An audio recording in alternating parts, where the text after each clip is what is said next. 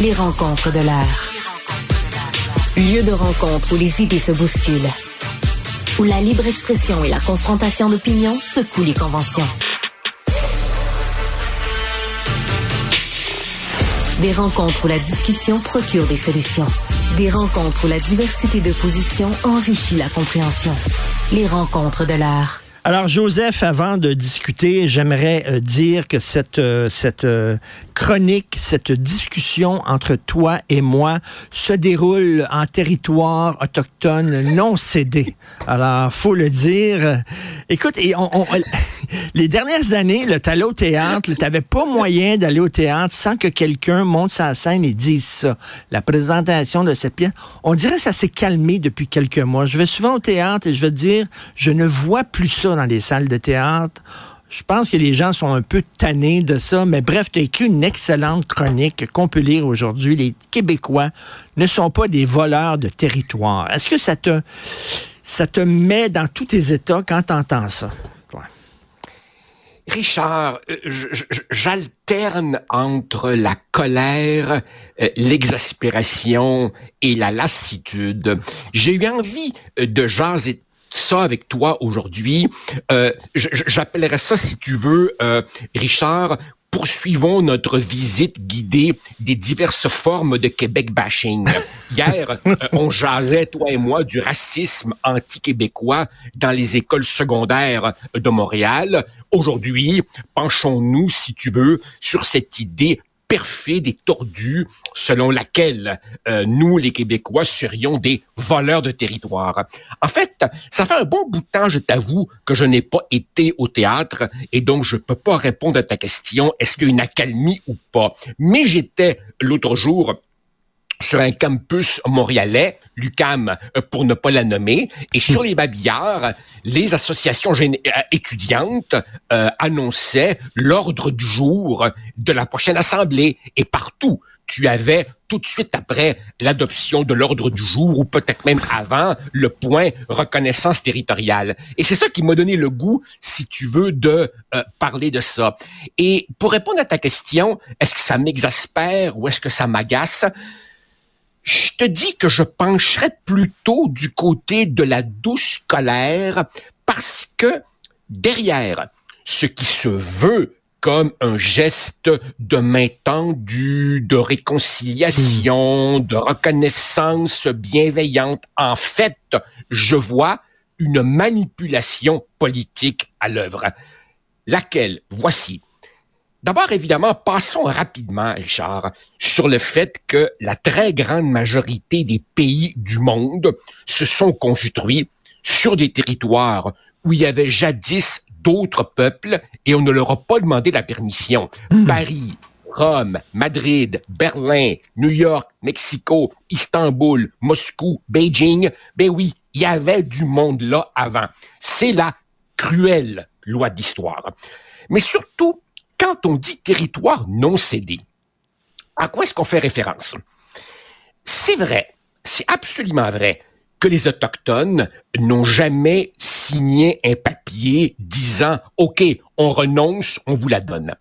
Mais par cession, ce qu'on entend, ce qu'on entend par le fait de signer un papier, c'est une espèce de processus d'achat-vente. Richard Martineau et sa conjointe aiment une maison, font une offre et on signe des papiers.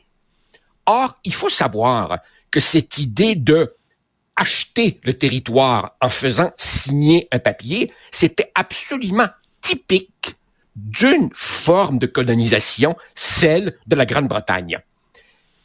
Quand euh, Champlain est arrivé ici euh, euh, avant, quand Maisonneuve a fondé Montréal, ils n'ont pas vraiment euh, euh, essayé de faire signer un papier de renoncement. Ils étaient de toute façon trop peu nombreux pour dire on est dorénavant les maîtres ici, tassez-vous. Et c'était une espèce de logique d'alliance où euh, Champlain a compris qu'il était préférable d'essayer de s'en faire des amis. Ça n'a pas toujours été évident. Ça a marché avec les Hurons, ça n'a pas marché avec les Iroquois, mais il n'a pas débarqué ici, boum, en disant je suis le conquérant, tassez-vous. C'est la Grande-Bretagne qui a plutôt euh, utiliser cette approche. Et bien entendu, bien entendu, c'était des sessions complètement bidons dans la mesure où les Autochtones comprenaient pas trop ce qu'ils signaient. On les menaçait s'ils signaient pas. Ah on leur offrait des contreparties ridicules. On prenait, on, prenait des engagements qu'on n'a pas respectés. Donc, c'était une spoliation éhontée, cruelle, mais à laquelle on donnait un vernis légal en disant, ben, vous avez signé un papier. Donc, quand on dit aujourd'hui territoire non cédé, en fait, on veut nous rentrer dans la tête le schéma mental de la colonisation britannique. Et après ça, quand le Canada s'est fondé en 1867, ben, le gouvernement fédéral a repris la pratique euh, britannique de faire signer ces, ces, ces papiers de, de, renoncement et il a rajouté évidemment, bon, les réserves, les pensionnats, ainsi de suite. Donc, la logique de dire vous êtes sur un territoire non cédé, c'est comme dire, c'est une espèce de colonialisme 2.0 et c'est faire comme si la seule conception de l'histoire valable était le récit britannique. Et, on se sert de ça, on se sert de ça pour quelque part rentrer dans la tête des Québécois le fait qu'on serait pas vraiment chez nous et qu'on serait des usurpateurs. Écoute, euh, ça c'est une méconnaissance de l'histoire du Québec parce que on a eu des méthodes différentes, les Français qui sont débarqués ici, que les Britanniques. Euh, cela dit, écoute, euh, je connais pas énormément toutes les subtilités de l'histoire des autochtones au Québec, mais il y avait des guerres entre tribus autochtones. Hein, euh, avant qu'on arrive, il y avait des guerres entre les tribus autochtones. Est-ce que eux se volaient des territoires entre eux? Est-ce que ça arrivait que, je sais pas, les Iroquois puis les Hurons étaient en guerre, puis un volait le territoire de l'autre? En fait, premièrement, ils n'avaient pas euh, notre conception de la propriété privé du territoire. Euh, pour eux, cette idée que ce bout de terre est à moi euh, était un non-sens. Euh, au risque d'être outrageusement simplificateur, leur point de vue était davantage que nous appartenons à la terre plutôt que la terre nous appartient à moi. De deux, évidemment, beaucoup d'entre eux étaient nomades ils se déplaçaient sur le territoire. Donc, ils n'avaient pas notre conception euh, euh, euh, de la clôture là, au poteau qui est là, c'est à moi.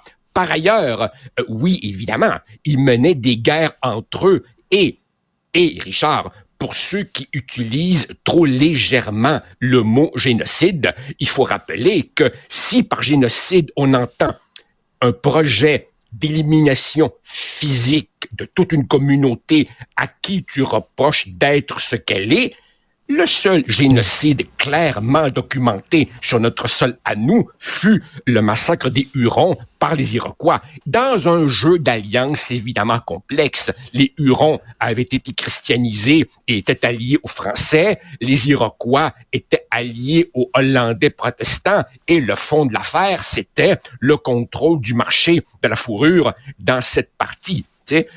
Donc, tu vois, il y, a une, une, une manipulation euh, historique considérable dont le vrai but, dont le vrai but est de miner, miner euh, euh, le droit du Québec, de l'État du Québec à dire on a des assises territoriales légitimes. D'ailleurs, as-tu remarqué, as-tu remarqué comment cette affaire-là est surtout surtout, surtout utilisé par des organisations dont l'allégeance ne fait aucun doute, le Canadien de Montréal, ou évidemment par hmm. des militants autochtones hmm. qui trouvent donc que l'État du Québec, c'est un gêneur. Puis c'est tellement plus simple de parler directement au fédéral. Et le gouvernement du Québec n'existe que quand on peut aller chercher quelque chose dessus. Maintenant, plus largement, euh, vas-y, vas-y. Non, non, mais euh, tu sais, je parlais un peu plus tôt à l'émission de Bill Maher. Euh, un autre truc que Bill Maher a dit, parce que je suis un fan de son émission,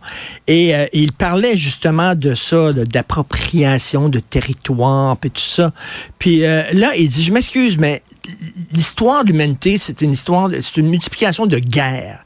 Et dans Ben une oui, guerre, ben il y a des gens qui prennent le territoire de l'autre, puis il y a des gagnants, puis il y a des perdants, puis l'histoire s'est faite comme ça. Et là, il passait un petit vidéo comme ça. Je me souviens plus de quel pays il parlait, mais tu sais, il disait au début, il y avait les Vikings, après les Étrusques, après c'était les Grecs, puis après les Romains sont arrivés, puis après ça, c'est l'Empire ottoman, puis après ça, c'est la Russie, puis après ça, c'est... Il dit, c'est ça. C'est ça l'histoire d'un Richard, pays. C'est ça l'histoire du Richard, monde. Voilà, Richard, ce que, ce que nous, les modernes, ce que nous, les modernes, avons perdu ou sommes en train de perdre, c'est que l'histoire, elle est tragique. L'histoire, elle est tragique. Il y a des gagnants et, il y a des perdants. Et je comprends, je comprends les gestes de main tendue et la volonté de fraternité, mais ça ne justifie pas de dire n'importe quoi. Quand, évidemment, on fait un certain nombre de rappels historiques embarrassants, il se trouvera toujours, évidemment, un bel esprit pour dire peut-être, peut-être, vous finassez sur l'histoire. L'important, c'est l'intention. Hein? Et dans cette reconnaissance, il y a un appel à la réflexion, un appel à la réconciliation. Richard, Richard, est-ce que tu penses, est-ce que tu penses qu'on œuvre au rapprochement? Est-ce que tu penses qu'on œuvre à la réconciliation?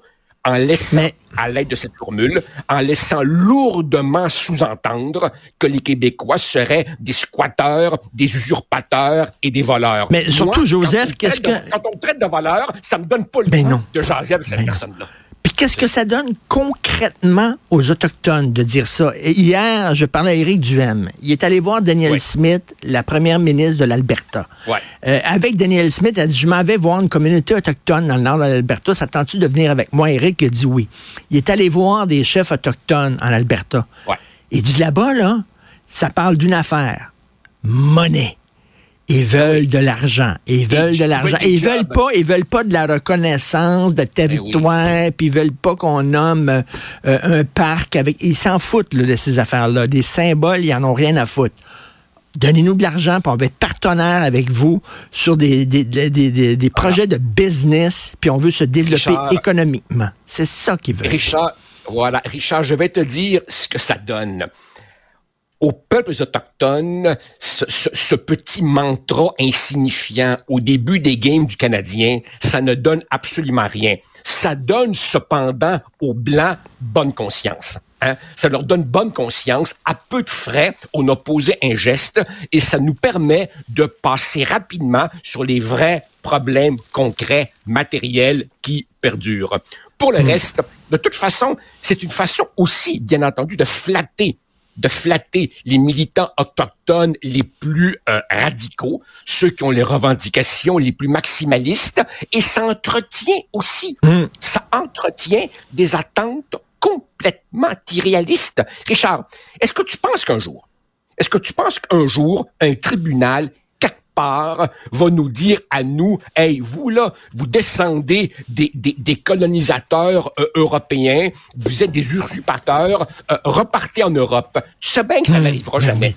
Donc, évidemment, en entretenant cette idée qu'on serait sur un territoire qu'on a en quelque sorte volé, on, on, on, on crée des attentes irréalistes avec un discours complètement déconnecté et ça va, et ça va, ça va susciter soit de la colère, soit on va le voir comme un geste de plus en plus lassant qui soulève de l'agacement, une espèce de rituel complètement vide de sens Totalement. qui nous fait qui nous fait lever les yeux au ciel et on va finir et on va finir par passer à travers ça comme on passe devant un, un totem dans un parc qu'on ne remarque même plus. C'est du symbole. Et ce qu'ils veulent, les Ben oui. Autochtones, c'est qu'on règle leurs problèmes concrètement. La bonne nouvelle, c'est que je te dis, Ils oui, sont comme nous. mais oui. Ils sont comme nous. Ils veulent des jobs. Ils veulent des hôpitaux. Ils veulent que ça marche. Ils sont comme nous. Et la bonne nouvelle, c'est que la- la- le petit laïus, là, nous sommes en territoire non cédé. Moi, je vais souvent avoir des spectacles, je vais souvent avoir des pièces de théâtre et on, on le dit moins.